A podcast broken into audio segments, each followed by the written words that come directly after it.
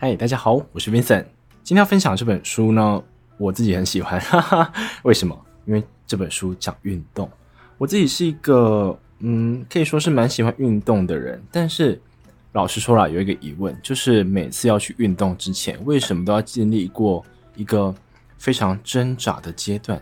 就是我知道待会去运动之后会很好玩，没错，也知道运动可以得到很多好处，例如可以让我吃更多东西啊，而且不会胖。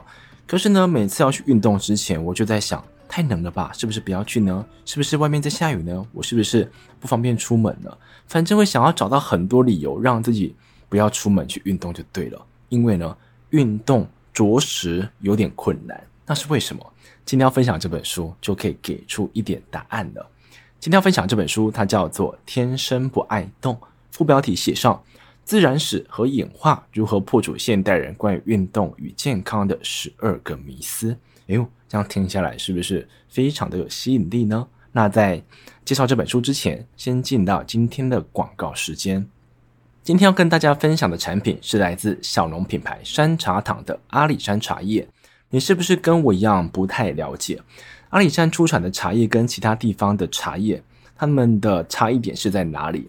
那就趁这个机会来跟大家讲一下，因为阿里山种植茶叶的地区算是茶区里的高海拔，所以这里所种植的茶叶就会别具特色。例如，台湾饮食作家叶怡兰曾经分析过，他说阿里山的茶跟其他产地不太一样，混合了乌龙茶适时日晒萎凋的做法，而且小叶茶种植而成的红茶口感会比较秀气啊，这是他的说法。那除了口味上之外呢？山茶堂也想让茶叶能够溯源，因为呢，一般我们在外头喝到的茶叶基本上都没有途径让我们去这么做。但是我在这边得强调哦，在山茶堂的简介中讲到的，他说台湾一年的茶叶量其实远远不足以需求量。你看一下外面的那个呃卖饮料的店就知道了，非常多茶叶的需求，所以说就会出现混茶的情况，我们就得跟。国外啊，买一些茶回来，这样子才可以满足所需嘛。所以为了避免让消费者花了钱却喝到混茶，以至于说你在山茶堂所买到的茶叶都是可以溯源的哦。最后补充优惠讯息给大家，我会在资讯栏位放上山茶堂的官网，还有一个九折的折价券。如果你有兴趣的话，可以再到山茶堂的官网去看哦。今天的广告时间就到这边。紧接着，我们来介绍一下今天这本书。今天这本书呢，我首先会跟大家解释哦，为什么运动会这么的难。接着再跟大家讲，如果我们今天嗯，因为运动很难而不去运动时，会导致一个什么样的结果？一开始先讲到运动为什么这么难。我在想这个问题，应该很多人心中是有一个固定的答案的。因为运动呢，有可能会让我们丧失过多的热量，或者说过呃，或者说运动本身啊，会消耗人体里面的能量。因为我曾经听过川普，就是前美国总统，他曾经讲过，他说他这辈子啊最讨厌运动了，因为他认为人类一辈子的精力是有限的。那我今天花时间去运动，我就会把所剩不多的精力拿去运动。可是他不想这么做，所以他这一辈子都不想运动。而但奇怪的是哦，川普的身体蛮好的，所以这也是让很多人开始猜忌，就是运动真的好吗？我在这边提供一个小小的故事给大家，就是这本书的作者啊，他叫做李伯曼，他是一个人类学家。有一次，他跑到墨西哥的一个山脉上，在这个山脉上住着一群人，他们是塔拉乌马拉原住民。这个部落当中的人呢，是广负盛名的。为什么？因为曾经有很多的媒体，或者甚至还帮他们出书。因为这些媒体说，这一群人是天生就会跑的人。怎么说？就是这些人啊，每次只要下山去参加马拉松比赛，他们都可以轻轻松松，他们甚至连衣服都不换，鞋子都不换，就跑赢这些职业选手了。所以这也让很多的人在想说。会不会是上帝比较眷顾他们，给他们比较好的膝盖，给他们比较好的肌耐力？这样子的猜忌也让大家对他们产生好奇。所以李伯曼呢，也就是这本书的作者，他就跑到这个部落去研究他们。一开始，李伯曼问他们的长老说：“诶，我想问一下，你们这边的人是如何去训练自己的肌耐力，或者说你们是如何训练自己的跑步啊这回事？那这边的长老就说：“我们根本不会训练啊，干嘛做这些无意义的事情呢？”哎呦，李伯曼就啊有兴趣了，他就问说：“那我想请问一下，你们平常都会从事什么样的身体活动？”这边的长老就说：“追山羊。”哇，这个答案让李伯曼觉得说他是不是想要？啊、不想要透露出诀窍啊什么点的，所以李伯曼就决定啊，他要跟他的研究团队住在这边。他们开始扎营啊，开始睡了一晚。隔天早上呢，李伯曼换上球鞋，他准备去慢跑的时候，他发现哦，这边的原住民们看着他，露出非常疑惑的表情。那李伯曼呢，当下就觉得怪怪的啊，但是他不想管那么多，他就去跑，跑了八公里之后回来，他发现这群人还在盯着他不放。所以他就把那个他带来的翻译叫过来说：“哎，你去问一下他们，到底为什么要啊这样从下到上打量我呢？”后来呢，这个翻译问完之后，告诉李伯曼说：“啊、呃，说这群人不懂为什么你要啊、没有目的性的乱跑。”哇，这个答案让李伯曼好像知道了一点什么事情。后来呢，李伯曼去观察这些部落里面的人，他们的日程是什么？发现了这些族人们，他们每天大概会花三到五个小时去狩猎，或者说他们会去挖掘某些鼠类来吃。根据李伯曼的统计啊，在部落当中的男人们一天会走十六公里，那女人呢，他们平均会走九公里。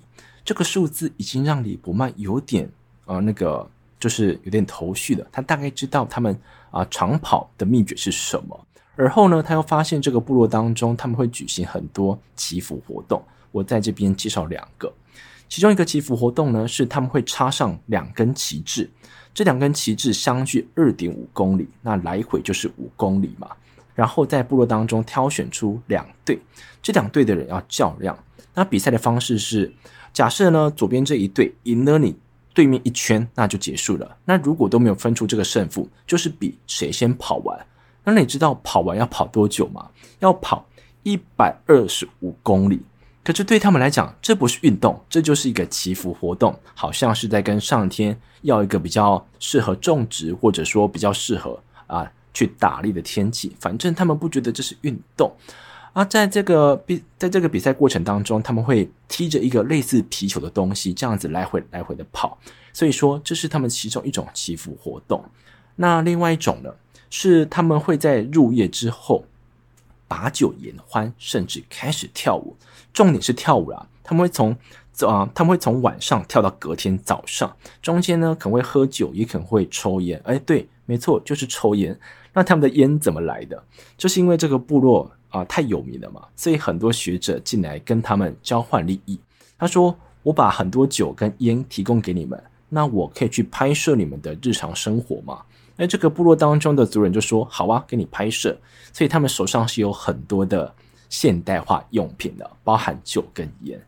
这以上这两种祈福方式啊，他们都要花上大把大把的劳动力。他们要跑啊，他们要跳舞啊，加上他们平日要走这么多的路程，所以李伯曼推测出他们长跑的秘诀就是，他们根本不把嗯跑步这件事情当成一回事，因为。这就是他们的日常生活，所以当他们有一天下山去跑步时，他们根本也不会把这个当成比赛，他们就跑着跑着，哎呦，不小心就得了第一名。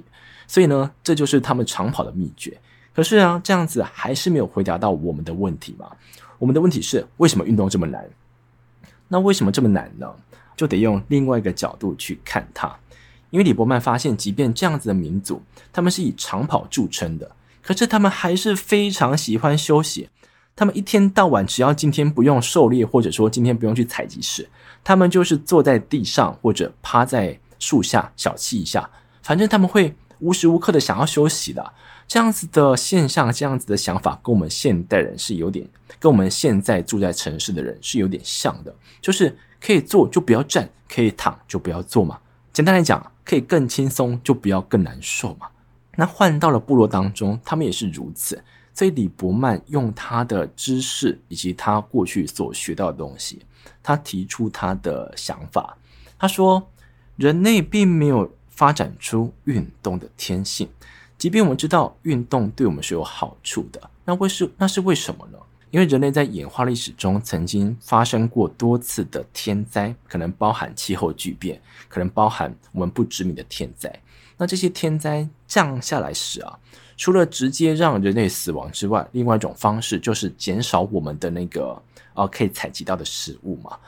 那当我们今天的食物限缩，或者说原本是足够的，现在不够的时候，人类有两种选择：要么就是移动自己，要么就是你储存好自己的热量。所以在这个时间点，人类如果可以啊、不要想跑就跑，想动就动，尽可能的坐着，尽可能的躺着，让自己把更多热量存放在身体当中。那当环境更险恶时，这群人就有更高的生存几率。这其实就是李伯曼的想法。所以说，当你下一次啊，你的伴侣、啊，或者你的爸爸妈妈指着你的肚子说：“哎，你的肚子这么大，不去跑步一下吗？”你就得告诉他说：“哎。”这不是我在懒哦，这是因为我遵守天性，这样子我才可以保留非常珍贵的热量。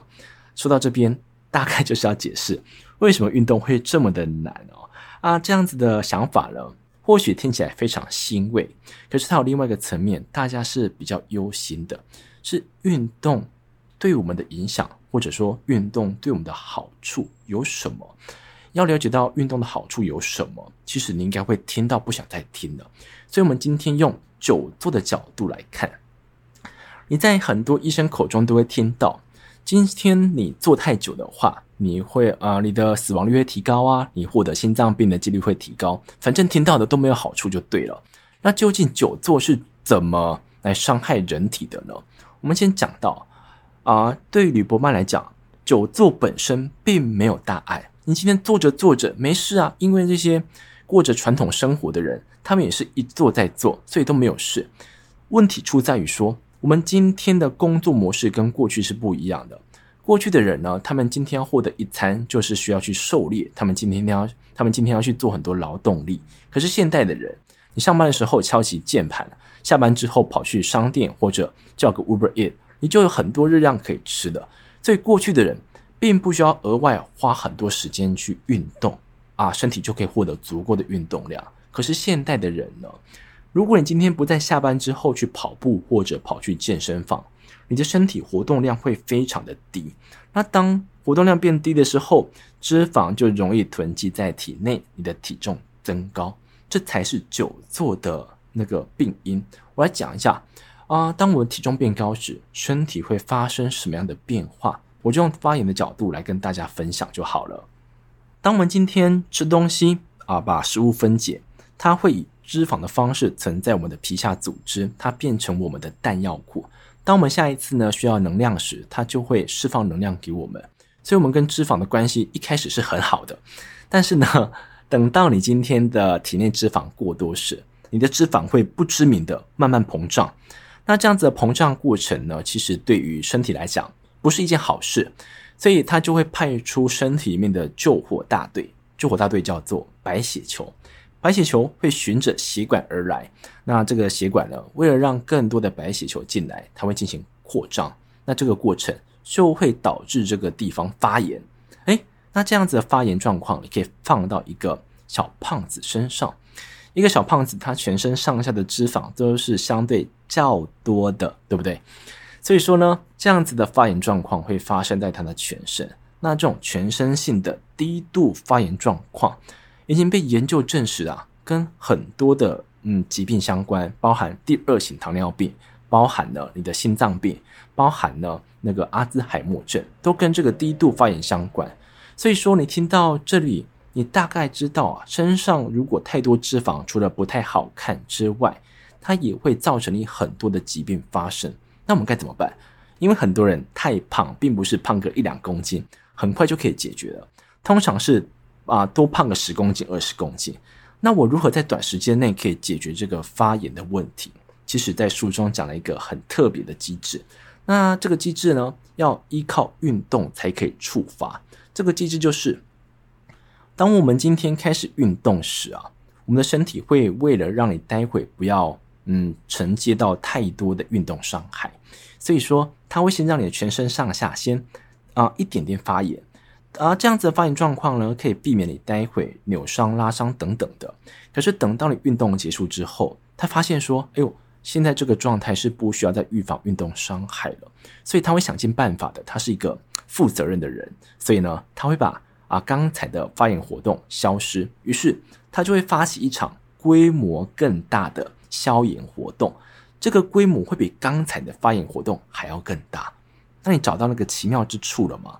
就是很像是你今天下班之后买了一杯珍珠奶茶回家，哦，你看着电视喝着珍珠奶茶，结果把珍珠奶茶打翻了，哦，你去拿拖把过来这边拖地啊，结果原本只打算把这个打翻的地方拖干净就好了，结果不小心把整个房间都扫了一次，就是这样子。你的身体呢，原本就打算让它自己自发性的发炎活动消失就好了，结果因为它的消炎规模太大了。把你原本身体上的发炎状况顺便抹除掉，这就是我们可以取得的红利。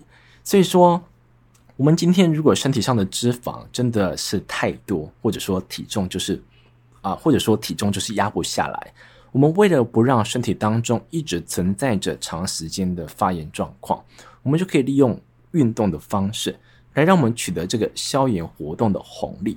这样子，我们就可以慢慢的让我们的体重降下来嘛。因为我自己觉得啦，只要可以快速降体重的方式，都不是一件太健康的事。因为呢，你可能会透过药物，或者说你透过大量的节食，就是你原本可能一天吃三餐，现在忽然只吃一餐，这对于身体来讲，可能都是一个负荷。虽然说短期看上来，它的效果非常惊人，所以为了不推广这种行为，我们就透过运动以及啊适量的节食来将来让体重慢慢减少。那在这个过程当中呢，我们从运动当中获得红利，让我们的身体不要再出现长时间的低度发炎了。以上这些大概就是我今天想跟大家分享的内容。我想跟大家讲一下我跟这本书的缘分是什么。那一天呢，我走到书店啊。从远远的角度就看到这本书，因为这本书的那个封面是蛮可爱的。那看到的时候呢，我看到标题啊，“天生不爱动”，我就在想这本书到底要讲什么，我就猜着猜着。当时我是这样想的，我想说这本书就是要告诉我们，人类不喜欢动啊。如果是这样子的话，我心中大概有答案啊，我大概知道，因为是为了有更高的生存几率嘛。可是因为这本书的作者是一个人类学家，以及他在书背写上一句：“没人比李伯曼还了解人类的身体。”我就看到这句话，我就受不了了，我就把这本书买回去。后来呢，我发现这本书太有趣了，书中非常多人类结构的那个图，你可以从李伯曼的人类学家角度来看到，人类为什么非常擅长于行走，人类为什么原本是跟猩猩是同一个啊、那个支线的。后来怎么会变成两只脚站在地上，两只脚拿的，两只手拿东西呢？